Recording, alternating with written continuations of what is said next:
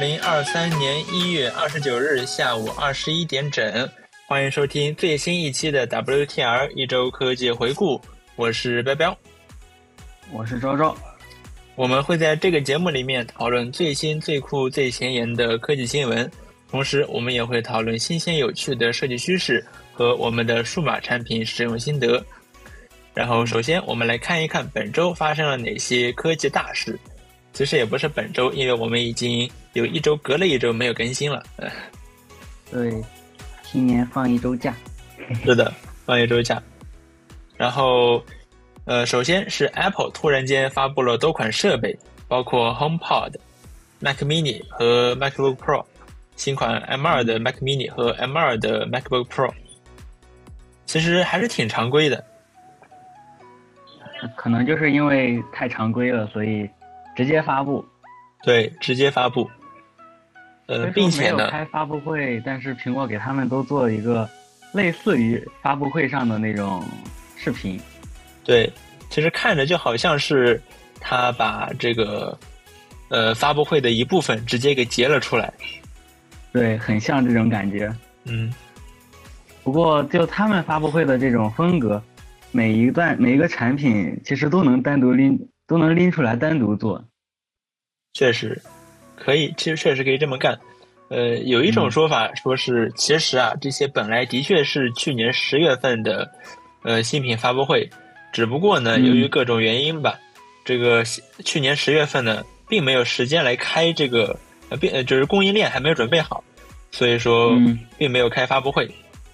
然后呢，到了现在，然后拖到现在才发布，有这么一种说法。嗯。然后也有一些人找到了一些证据，对吧？就比如说它的 URL 里面都是二零二二年，包括什么 AR 文件也都是来自二零二二年的。哦，确实，嗯。然后就产品本身而言，现在的送货日期也已经到了二月，也就是它的开售日期也是已经到了二月三号。嗯，也得再等两，就从它发布开始，咱还得等两三周。哦。那其实就产品而言呢，这个呃 MacBook Pro M2 的 MacBook Pro 可以说是毫无惊喜，就是一个 M1 的 MacBook Pro，啥也没改，就换了一个 M2 芯片，嗯，非常的常规，甚至没有给他的刘海加上什么 Face ID。是的，这个事情还有还挺有趣的，因为 YouTube 上的这个 Marcus Brownlee 啊，M 大名鼎鼎的 MKBHD。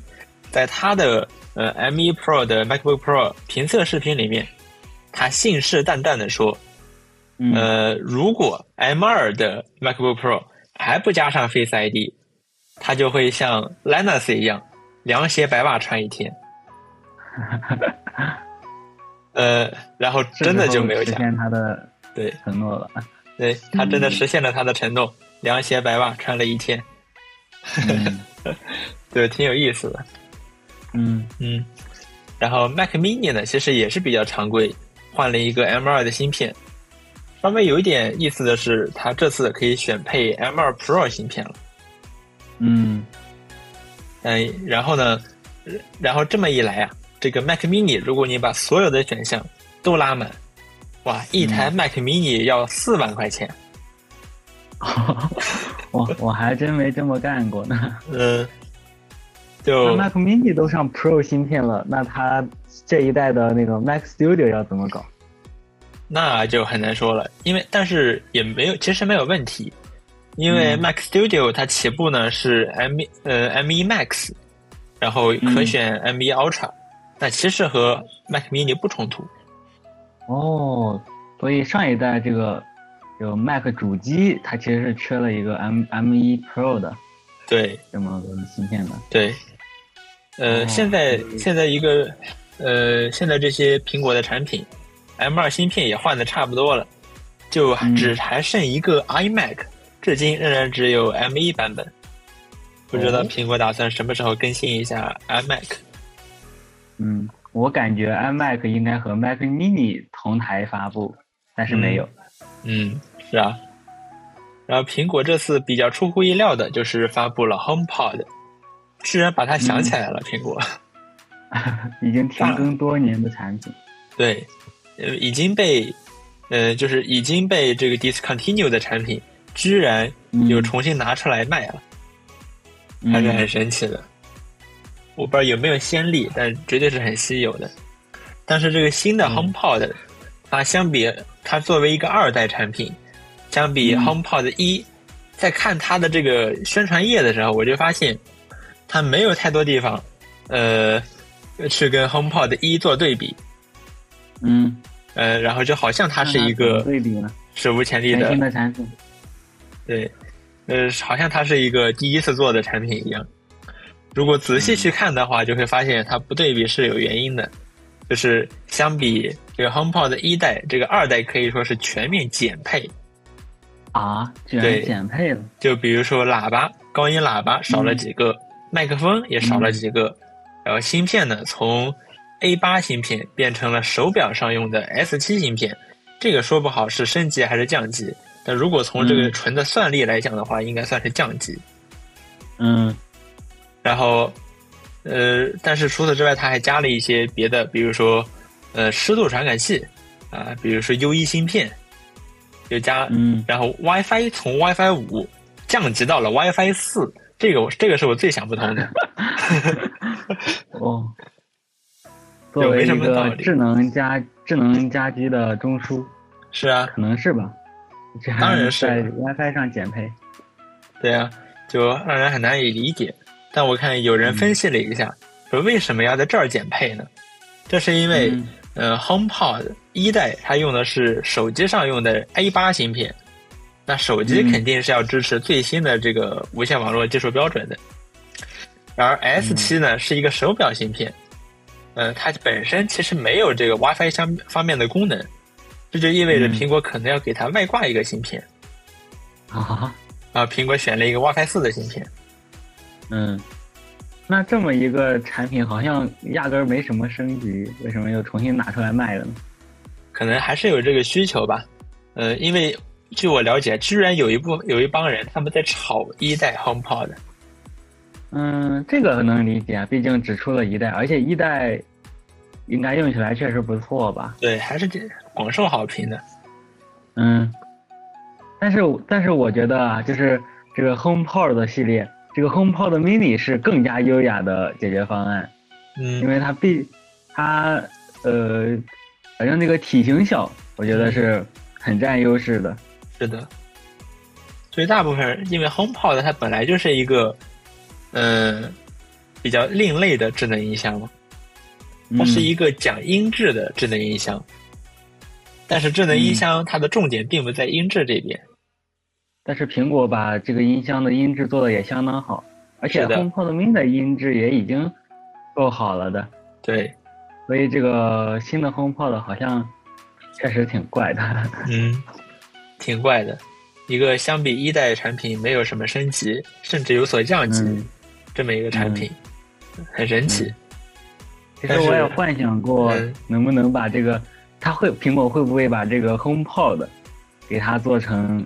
呃，那个叫什么 AirPod 的呃延续哦，在 Home 在 HomePod 上加入这个网关的功能，然后在 HomePod Mini 就是呃现在看到的 HomePod，因为 Home 现在这个大的 HomePod 的大部分功能都能在 HomePod Mini 上实现，那这么大一个体积，把网关功能加进来该多好，嗯，然后再加一些加一些存储的功能。NAS 的功能，这我感觉有点不太现实。嗯，因为 HomePod 里面全是幻想，全是音响，对吧？全是音响，没有那么多空间。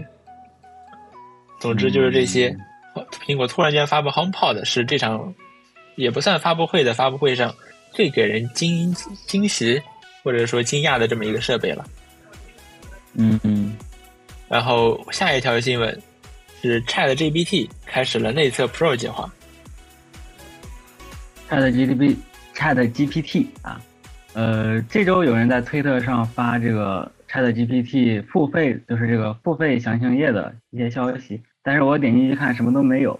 嗯，原来它还在内测，就是它提供了一个 Pro 版本，然后这个 Pro 版本主要就是相当于你可以更加省心的去用这个 Chat GPT，你不会因为什么服务器过载，然后不能用之类的。嗯，呃，他还提到了什么更快的响应速度。那我我们现在的这个 Chat GPT 它不是一个字儿一个字儿出来的嘛？我觉得这个还其实是为了减轻服务器压力。嗯，那呃，如果你买了它的会员 Pro 版的话，可以如果能更快的出字儿，我觉得也是挺不错的。当然，它也没有砍掉免费版，免费版其实就是和我们现在 beta 版用的。呃，情况是一样的，这还挺好。嗯，你说有没有可能啊？这个 Chat GPT 如果开启收费之后，会跟那个 Google Colab 一样，就是如果就是你现在买了 Pro 版本，然后你可以有更好的服务，但是如果大家都用 Pro 版本，那你可能就得买更更 Pro 的服务。你懂我的意思吗？就是。对，Colab 就是这样。Colab 现在已经成这样了吗？对，就是免费版的 Colab，现在你已经很难分到这个 GPU 了。嗯，然后付费版也很难分到。付费版呢，先是出了一个普通的付费版，然后后来呢，用普通付费版，这普通付费版其实不算太贵。呃，然后这用普通付费版，这个人越来越多之后呢，这个资源又不够用了，然后又出了一个高级的付费版。你发现了这个 这样，如果这样一直推下去的话，这实际上就会变成大家付了很多钱，但体验并没有实质上的提升。嗯，那我觉得这可能是他们定价方面可能有一些失误吧。嗯，我觉得和定价有关。那现在看这个 Chat GPT 一下子定四十二美元一个月，呃，好贵啊！在我看来还是不少，还是不少的一笔费用的。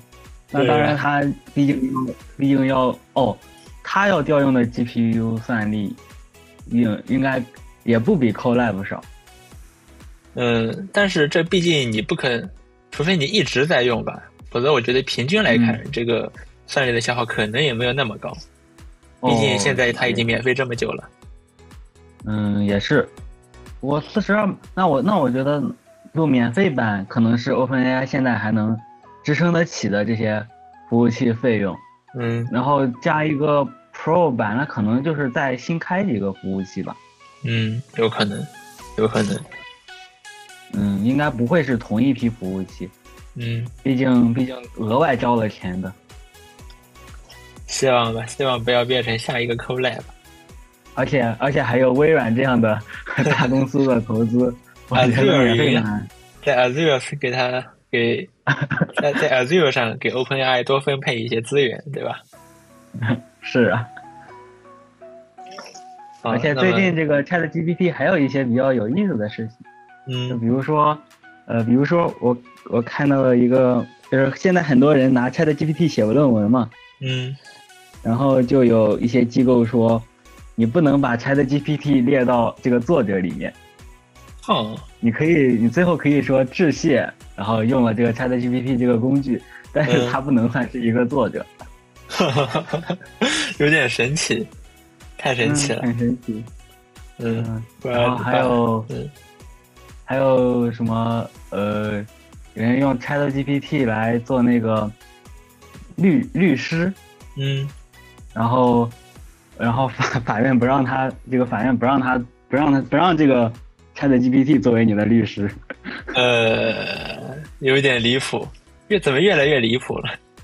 是的，就就它 ChatGPT 确实开始在各行各业，然后很多我们没有想到的地方，完全想不到，我觉得是完全不会想到的地方开始应用，嗯，然后会产生很多奇妙的故事。嗯，是啊，太神奇了，太神奇了，通用人工智能确实很可怕呀。嗯，是啊。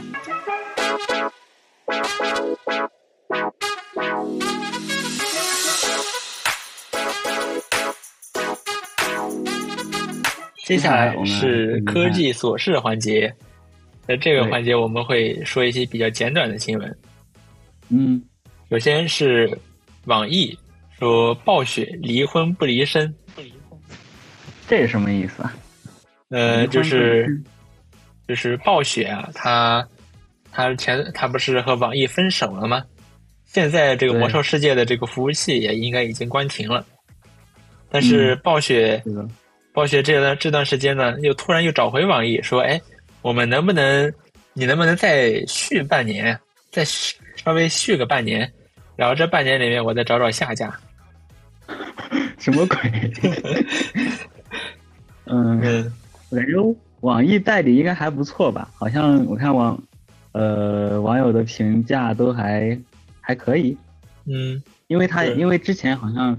之前那个代理更更差劲儿，嗯，然后网易这两天呢，他还呃，比如说网易还推出了暴雪绿茶，嗯，呃，这个好像还上热搜了，然后呢，还拆除了暴雪呃，哎，还拆除了网易园区里面这个魔兽世界相关的这些雕塑什么的，啊，真的好可惜，做的很彻底。嗯，就这么个事儿，嗯，这么个事儿。其实暴雪突然间这么好像有点服软了，这个我怀疑啊，可能和前段时间微软这个呃可能收购失败也有关。嗯，就是如果微软成功收购了，那呃这个无论有没有网易，那其实对 Bobby Kotick 个人来说，其实他的这个呃个人的这个什么金色降落伞。呃，不会有太大的影响，呃，也不会影响他未来嘛，对吧？因为他已经马上肯定马上就要离职了。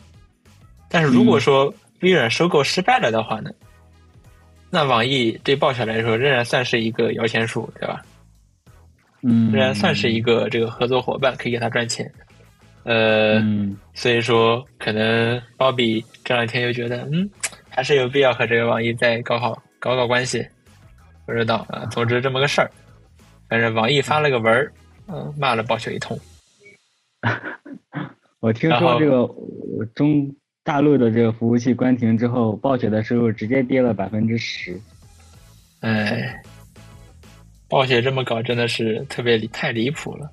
嗯嗯，是的。然后，然后下面一个事情是滴滴重新上架 App Store 了。嗯，这两年滴滴。呃，被各大这应用商店都下架了，现在终于重新上架了，好像说是交了上百亿元的这个罚款。嗯，这两年对，然后我去下载的时候，发现我以前也从来没有下载过滴滴的 app。嗯，就那个我这个还是在 App Store 里面还是获取，对吧？不是那个从云端下载。然后这两这这两年呢，滴滴就是纯靠小程序过的。哦，我以为我以为滴滴连运营都不能做了，嗯，没想到还能用。是，但是最近就是在没有滴滴的这几年里，我感觉我一直在用。如果要打车的话，我一直在用那些地图软件，比如高德地图，他们都集成了那个呃叫车的服务，而且是那种一下子叫好几个公司的车。哦，是这种这种运营模式。嗯。确实，但是滴滴体验到底怎么样，我还真没有呃领略过呢。嗯，就这样这段时间呢，我叫车也叫的不频繁，但是嗯，我也就是用小程序叫过车。你还你有用过滴滴吗？用用过呀。嗯嗯，然后现在滴滴不仅它有小程序，对吧？包括什么滴滴货运这些也都是有小程序的。嗯。也可以体现出小程序是一个多么庞大的平台。是啊，其实小程序，嗯，我现在感觉小程序确实有一点好处，就是有些你可能打只打只要打开一两次的软件，你就没必要下它了，你直接用小程序打开就好。嗯，特别是对于我这种内存吃紧的用户来说。嗯，嗯。哎，WeChat OS 指日可不已经。如果现在如果有谁愿意做的话，搞一个 WeChat OS 完全可以，就对标 Chrome，对标 Chrome OS。嗯，国内的 Chrome OS。嗯，而且这周我还发现，就小程序里面那个，呃，就小程序里面应该有小游戏嘛，那个台球，那个桌球。嗯。它居然可以调用手机的震动。嗯。好好好就是就是你呃用你击中一个球之后，手机会震一下，而且很、嗯而且是很清脆的那种线性马达的震动。哇，太神奇了。嗯嗯，其实小程序的这些呃说呃微信说这个小程序对吧？它可以去调用手机原生的这些功能啊什么的。其实小程序嗯能干的这些事情，其实现在浏览器也能干了。呃，浏览器你也可以、嗯对吧？浏览器都可以录屏了。其实浏览器本也可以做很我倒还真没有试过。嗯手机上也可以录屏吗？嗯，电至少电脑上是可以的。就是现在我发现浏览器嗯其实，嗯、w e b 的这个潜力还是非常非常大的。只不过在中国呢，这个 Web 它变成了小程序，非常的。嗯如果要做对比的话，嗯。然后，那下一条新闻是，，Notepad 加加的作者这周呃搞了一个搞了一件事情，就是他他在新版的这个 Notepad 加加里面添加了，呃，就是他发了一条推文啊，说我想添加一个新功能到这个 Notepad 加加里面。嗯对，如果你不同意我的政治观点，呃，那么你的这些你的文件的字符就会被随机更改或者插入一些呃随机的字符，嗯然后然后这件事情就呃就在这个呃科技圈里面炸炸炸开了。对，为为什么呢？嗯？呃，其实这种，呃，在这些在自己的软件里面表明自己政治立场的作者也不少啊，嗯但是大但是应该都是都只是写呃贴一个标语、贴一个标志之类的，是的，这些还好接受。但是你你 如果一个重度用户，一个重度的 Notepad 加加用户，然后呃说什么，然后在里面勾选了什么我不同意你的观点，那么我的那些文件都会被篡改掉。这那这个绝对是难以接受的。那这样子，我的这个工具完全没法用了，而且还会给我带来负面的影响。是的，就你作为一个文本编辑器，怎么可以擅自不经我的同意就去篡改我的内容呢？尤其是我的代码呢？是的，那 呃，反反正这个作者好像也是很性情的一个人吧，嗯，他的政治立场也非常的独特。是的，就是嗯当然他们的政治立场具体是什么呢？我不方我们不方便在这个直播里面说，也不方便在节目里面说绝对不。是你你能想到的任何一种政治立场。对，我这个对他他似乎支持全世界热门的这些热门任何的政治活动，范围非常的广泛。嗯，嗯。当然，然后他隔天就开始，隔天就又呃，又说自己是在开玩笑，嗯，所以也看得出来，好像确实对他造成了一些影响。对，是的，啊有很多人也也要说我要退款什么的。嗯，是啊，当然，这个功能倒也没时装，只是嗯。他在，只是他在这个推特上口嗨，嗯 还是挺神奇的。嗯，是啊。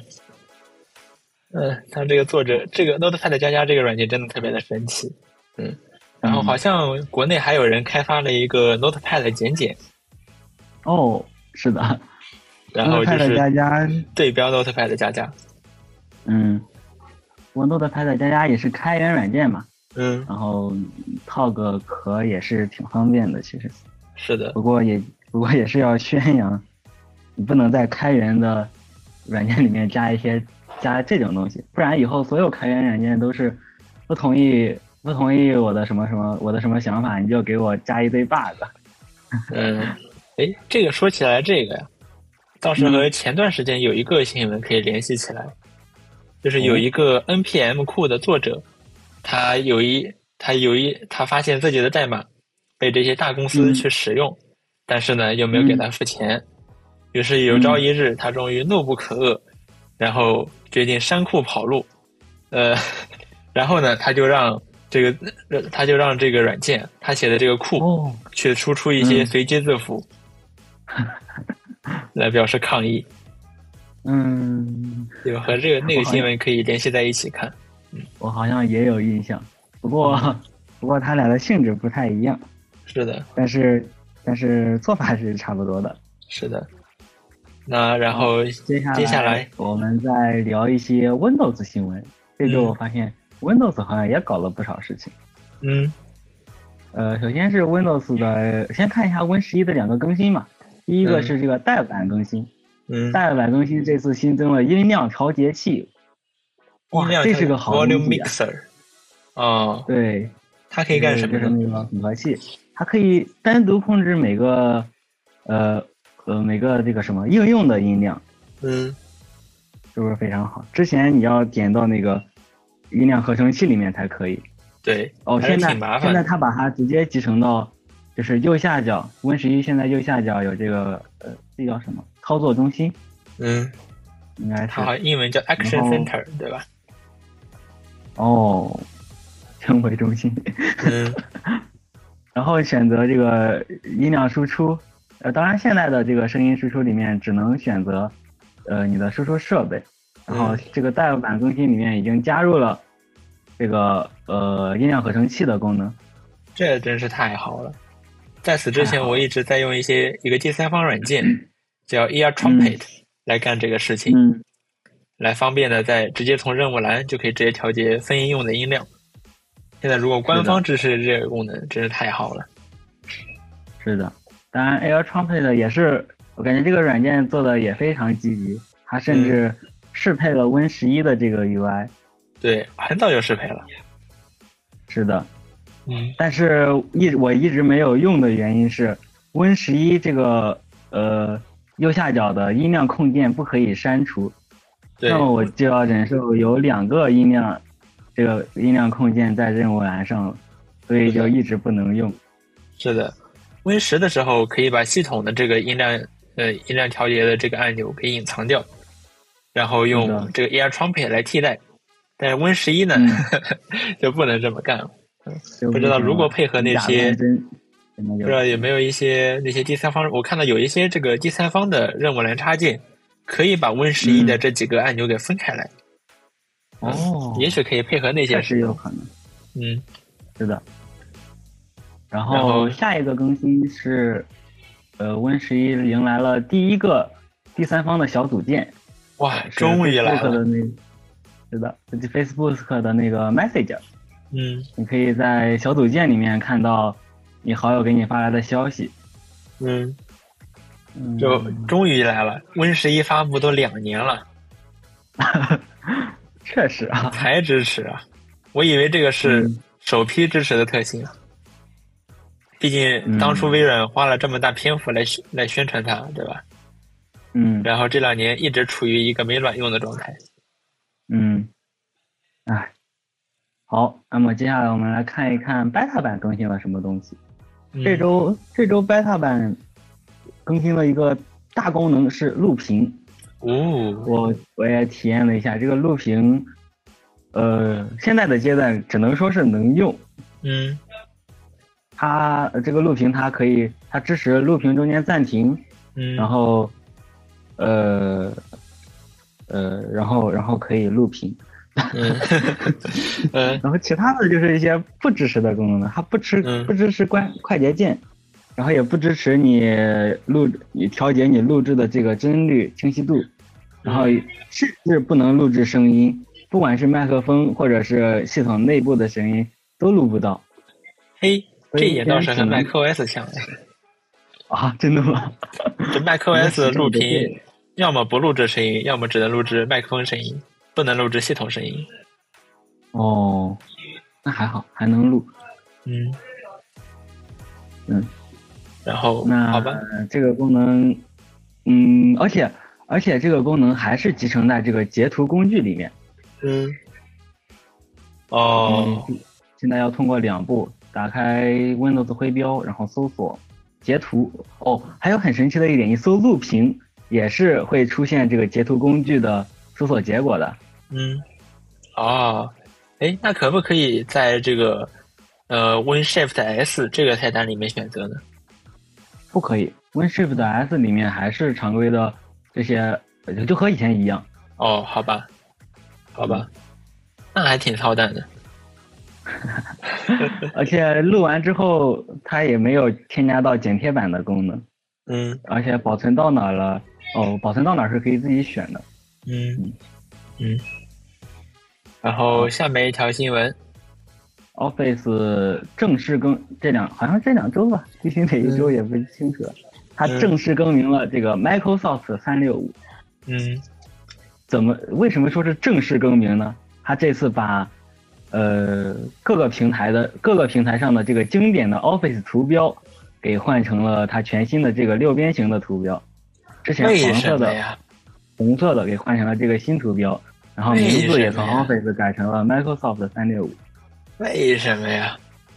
嗯，这一点我觉得微软还是太激进了。嗯 Office 这个这个什么，呃，已经是家喻户晓的一个品牌了，改它实在是有点，嗯，不必要。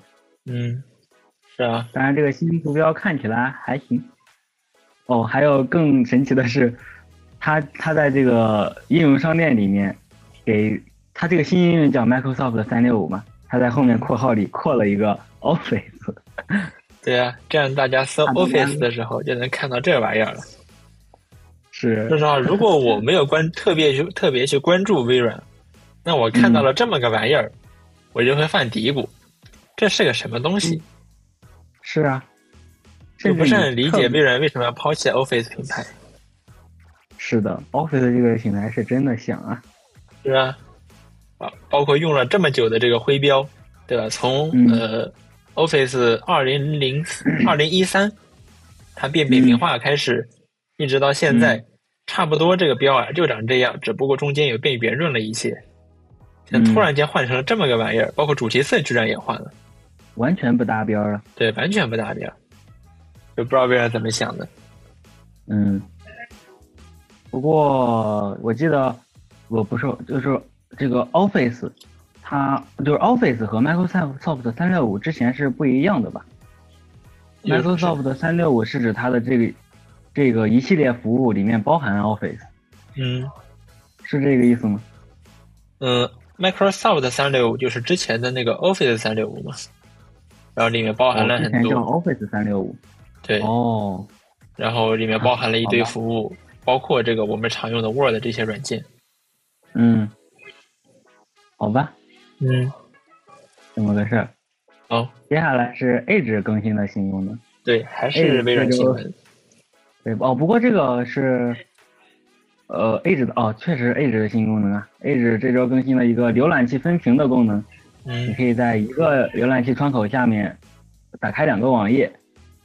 嗯，你觉得这个功能怎么样？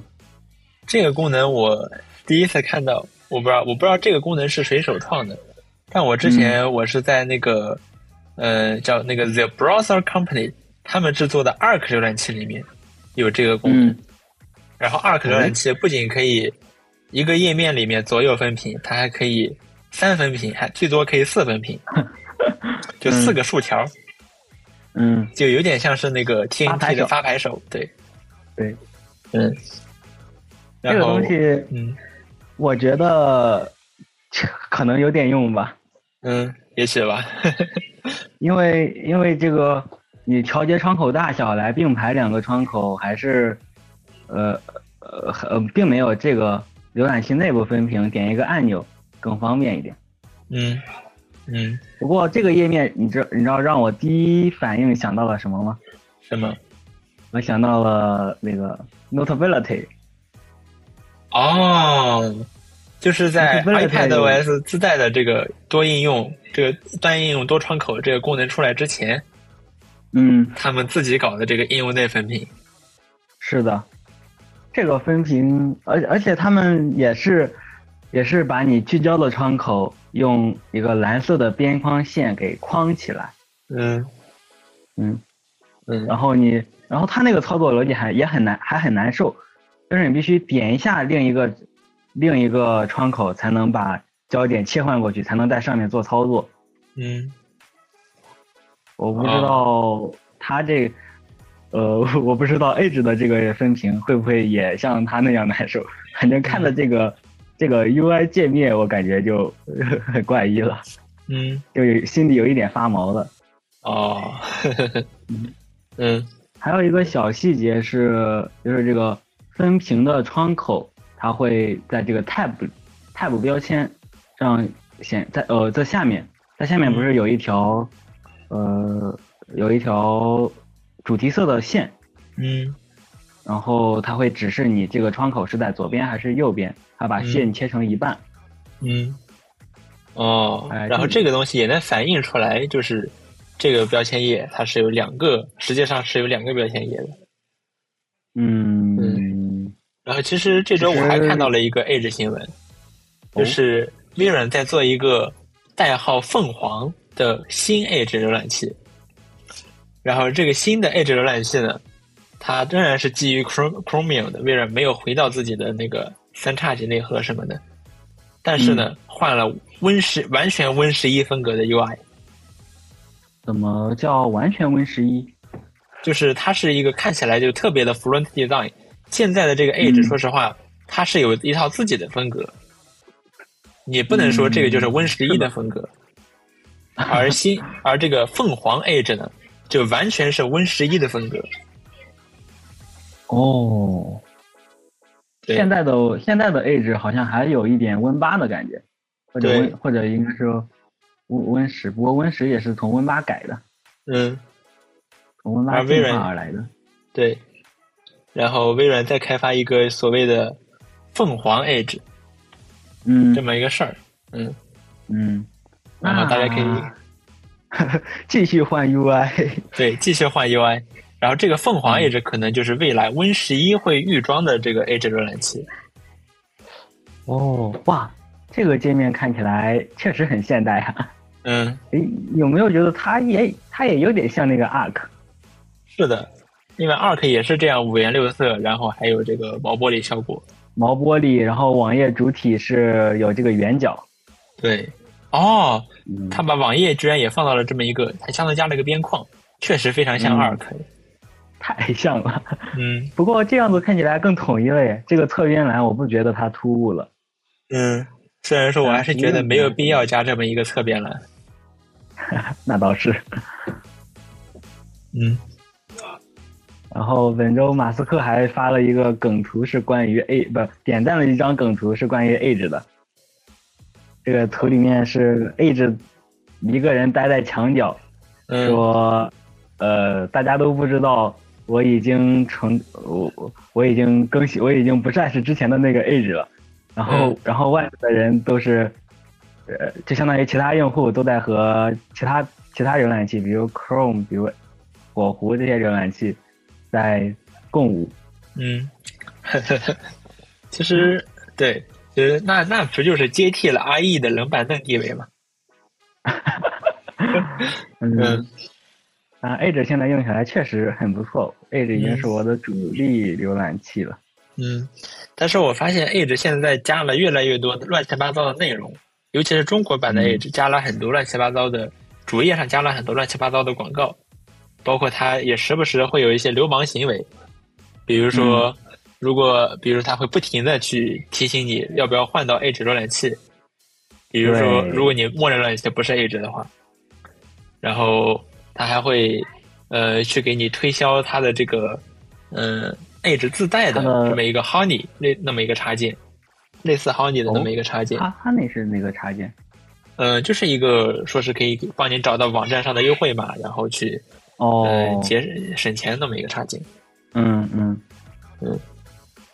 然后还有一些各种乱七八糟的功能，嗯。呃，比如说包括这个侧边栏，我看有些人反映说，这个呃关掉了之后，过一段时间自己这个侧侧边栏自己就又打开了。哦，因为因为 Edge 会自动更新，自动更新之后，它基本上就会把自己的那些自以为是的好功能给给你亮出来，嗯，然后包括它也会重新在桌面上创建一个快捷方式，很嗯像某些国产软件。对，你看嗯 Microsoft 三六五，那还有一家公司叫三六零呢，对吧？嗯，哈，改名叫 Microsoft 三六零。嗯，这么一个事儿。嗯嗯，所以说我对 Edge 的印象现在，本来我其实对新 Edge 印象还是挺好的，但是现在印象越来越差了。嗯，有这些流氓行为，是的，就会玷污我这个。嗯，然后下一个微软呃更新的是这个 OneNote。OneNote 呃最新版的 OneNote 增加了这个垂直选项卡的布局，也是一个 UI 更新。嗯，这个东西就更像是 UWP 的 Edge 那样子的布局，或者说 iPad 上那样的布局，都是最左侧是你的笔记本，然后紧接着呃在右边显示出你每一页。对。包括这个传统版的 OneNote 现在也支持了这个简化的标签，呃，简化的这个工具栏。现在这工具栏只有一行嘛？对。然后就感觉这个它越来越靠近这个 UWP OneNote 了。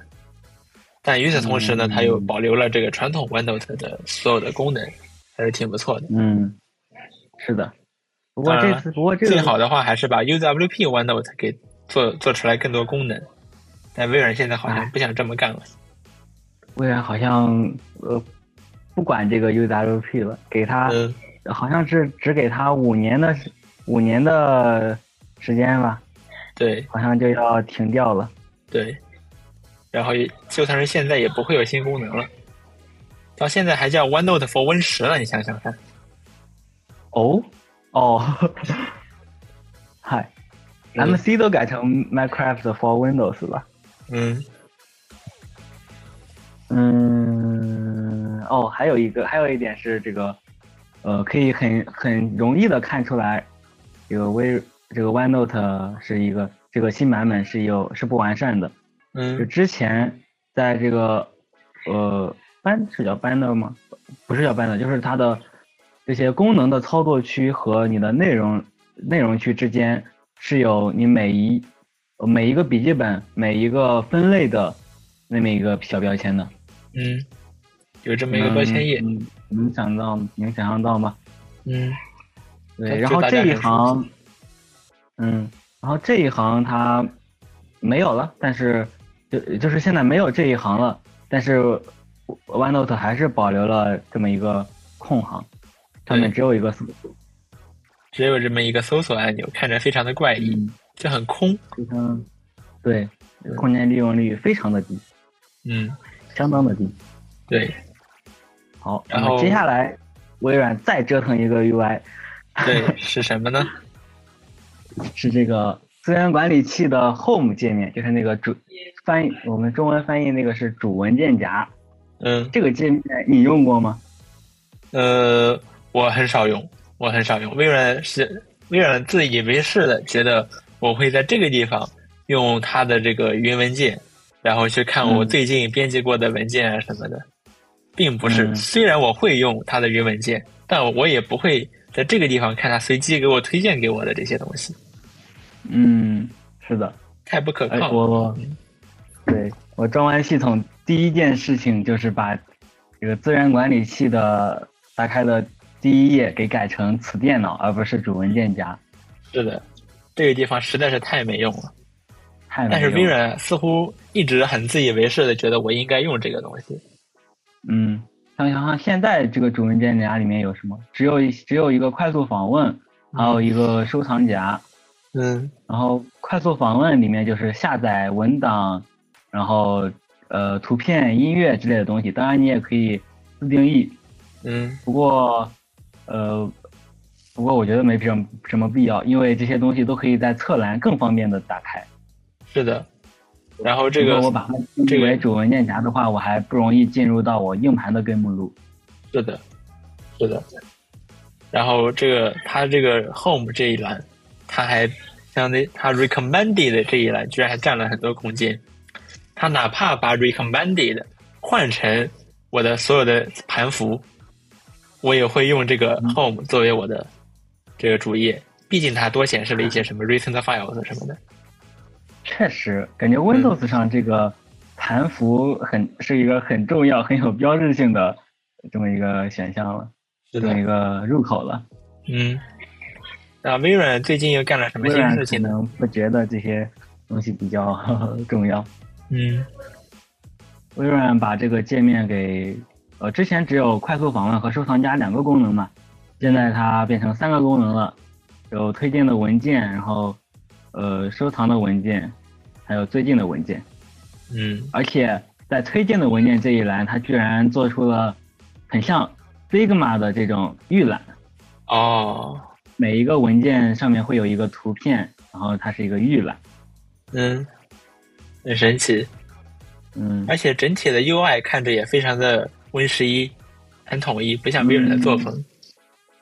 现在的现在的这个资源管理器不像 Win 十一吗？哦哦，确实不像。它它只有这个最顶上这一栏变成了 Win 十一的样式，底下这个从 Win 八开始就没怎么变过。确实。啊，终于改了，挺好。嗯，但是这个功能呢，也还没有实装，只有这么一个概念图，真正实装还不知道要等多久。嗯嗯，但是如果这个东西出来的话，那就可以把那个 community community files，就是那个开源的文件管理器，Win 十一风格的文件管理器给替代掉。嗯，那 community files 虽然说它很 Win 十一，做的也很好看。但功能其实也不算差，但主要的问题在于不是很稳定，嗯，不太可靠，即使到现在也仍然说不上特别的可靠。然后呢，性能也比较差，对吧？打开一个文件夹，有时候，呃，打开一个文件夹，它的耗时要比这个呃 Explorer 点 exe 要慢很多。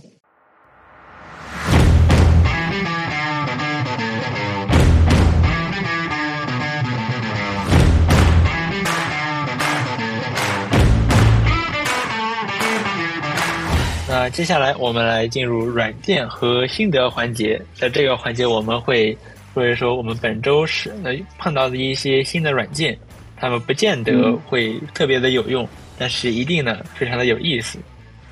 呃，像本周呢，我就呃尝试使用了一下这个 Sketch。我说我 Sketch 是什么呢？它是一个呃 UI 设计方面的专专精于 UI 设计的矢量呃。矢量设计软件，嗯，厂牌的，对，呃，它是这个领域长久以来的老大，但是最近地位啊被 Figma 撼动了很多。然后这周呢，我去申请了一下它的教育版，嗯，然后 Fig，然后它这个 Sketch 的教育版，我记得我以前我曾经看过，然后发现它的教育版策略是教育版半价，那半价还有五十美元呢。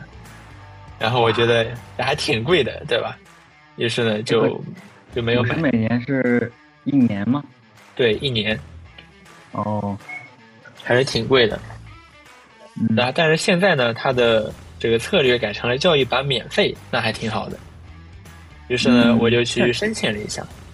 嗯，然后申请一下呢，我上一开始我上传的是我的学生证然后呢，他给我拒绝了。嗯，但是呢，他这个体验还挺好的，就是很快他们会有一个人来联系我，让我去提供一些别的证明。于是我就把我的学，于是就我就把我的学信网的证明回邮件给发给了他们。然后过了一天，他就嗯来邮件告诉我说通过了，然后我就可以使用我的学生版的 Sketch 了。呃，体验总体体验还是很不错的，对。是有一种那些云服务器、云云服务厂商的体验，对。这个体验，就这个体验可要比 GitHub 那个，它会有一个自动审核，然后自动审核死活说通不过，然后呢，我也没有个真人，我可以跟他说一说什么的，比那种体验要好太多了。嗯，是的。然后呢，那是教育版，我下下来之后呢，我就学习 Sketch，对吧？嗯，Sketch 它官方做了一个 Sketch 一零一课程，做的非常的好，就是嗯呃讲解非常的简明易懂。然后配有很丰富的动画，然后呢还提供了相关的课程资料，然后可以自己动手做，自己跟着这个视频一起做。这个课程做的非常非常的好。呃，我看，对，然后相对比一下 Figma，对吧？这个 Sketch 它现在基本上做什么呢？都要和 Figma 对比一下。啊，对比 Figma，Figma 只提供官方只提供了这个文字呃图文版的教程。嗯，嗯，呃，比呃 Sketch 这个明显就要友好很多。嗯，但是这个 Sketch 一零一呢，它只介绍了一些比较基础的 Sketch 的操作说明。他还他说还会有一个 Sketch 一零二，会介绍更加进阶的 Sketch 操作。我还是挺期待的。嗯，原来一零一一零二是相当于是级数。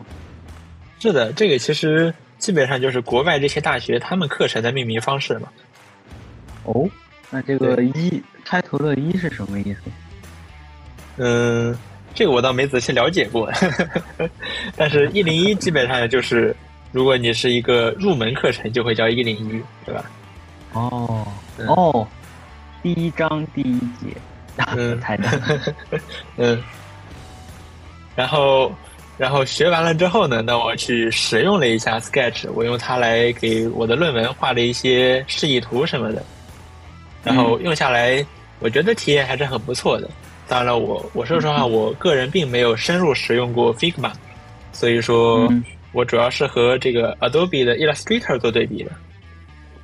嗯，首先它是一个原生，它有 Sketch，它最大的优点就是它有一个原生的 Mac App，不像 Figma 是一个 Web App，对吧？Sketch 这个原生 App 呢，这个体验还有流畅度，包括它比较它的软软件的 UI。符合 macOS 的设计规范，很好看，对吧？嗯，就它是一个原生 App，这一点非常的大大的好评。嗯，然后使用起来呢也比较流畅，就哪哪怕是一个差不多也是一个比较简单的这么一个呃工程，用 AI 的话，你就算拖动你拖动这个图层的时候，你难免还是会觉得卡卡的，就总还是会觉得卡卡的，即使打开了 GPU 加速，还是会比显得卡卡的。呃，而 Sketch 呢就好，这个流畅度就要好很多。嗯，对，而且它还有一些比较贴心的点，就是，呃，我在保我在使用了一些不常用字体的时候呢，它就会给我一个提示，说保存的时候会有个提示说要不要把字体嵌入保存的文档，这样如果嵌入之后呢，各处就可以看到一样的呃一样的这个文档了。哦，它可以把字体给嵌入了。对。对，像其他的一些，比如说 PPT，你也可以嵌入字体，但你得主动去找到这个选项打开。而 Sketch 是你只要一保存，你只要有新的字体，它它就会提示你。嗯嗯，就还真没有想过把字体嵌入到那什么 AI 文件里面。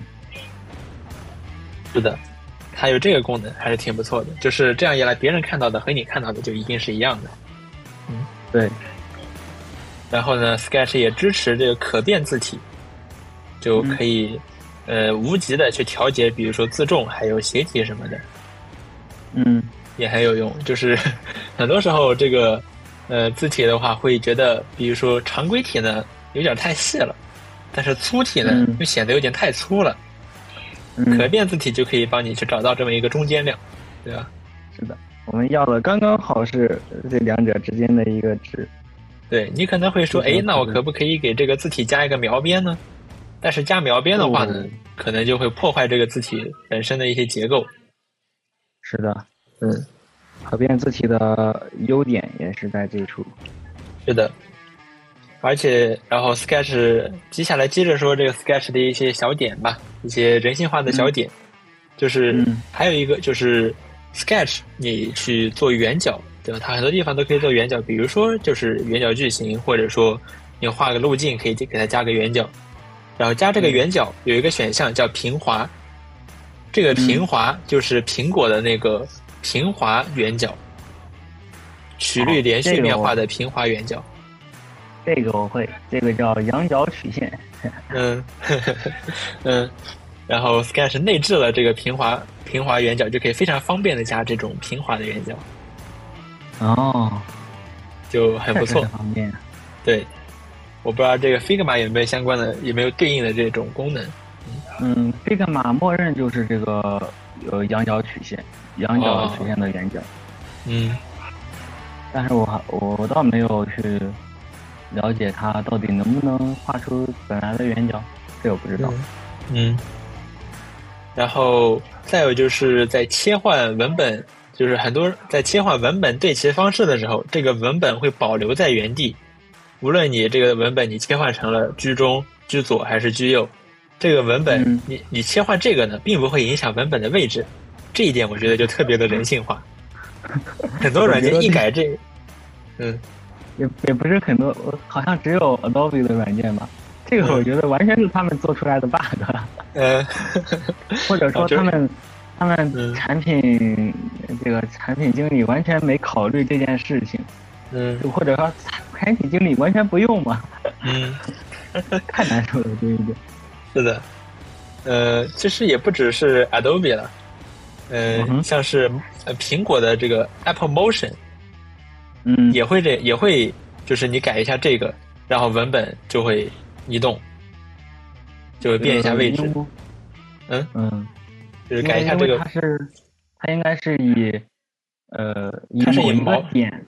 它是以那个图像的锚点为标为基准的，是的，嗯，但是 Sketch 并不会啊，所以说就特别的，对对我来说，我觉得特别的方便。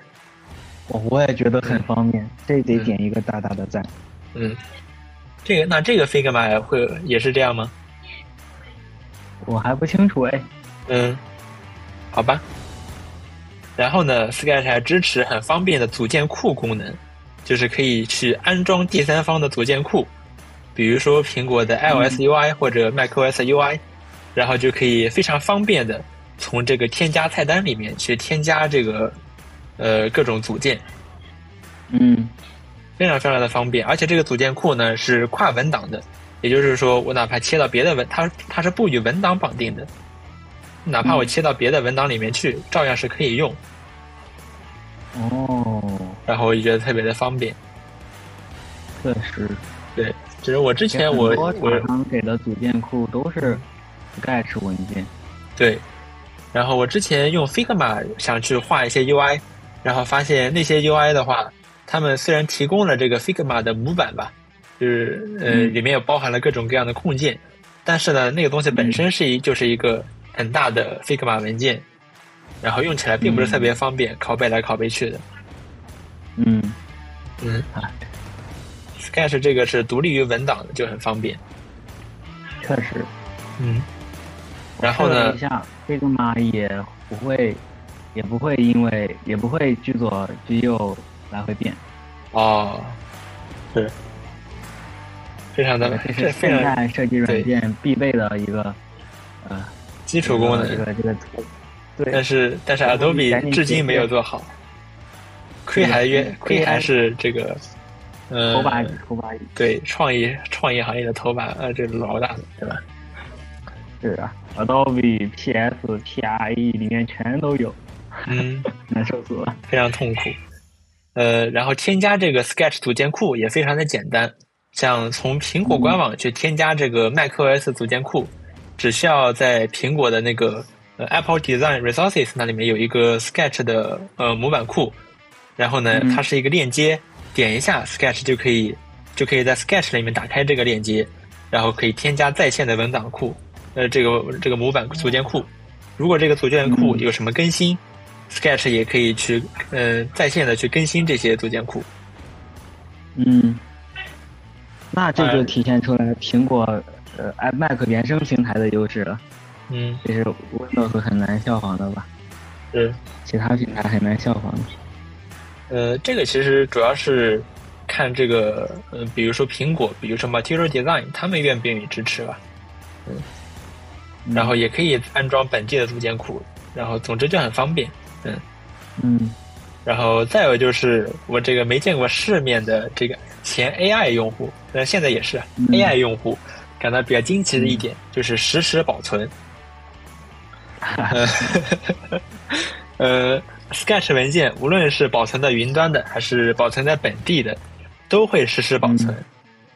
但是，呃，但是不像比如说 Final Cut Pro 支持支持这个实时保存之后，就不再允许你手动保存了。按 Command S，Final Cut Pro 会提醒你说没有这个快捷键。呃，而 Sketch 它仍然支持 Command S 这个快捷键。然后呢，Sketch 也会显示一个已编辑这么一个提示，但是这个时候保存一下，意思是创建一个版本。用来比如说历史记录回溯的时候使用。哦，对，就你保嗯你按一下 Command S 就创建了一个版本，然后这个版本你就可以在历史记录里面去回溯。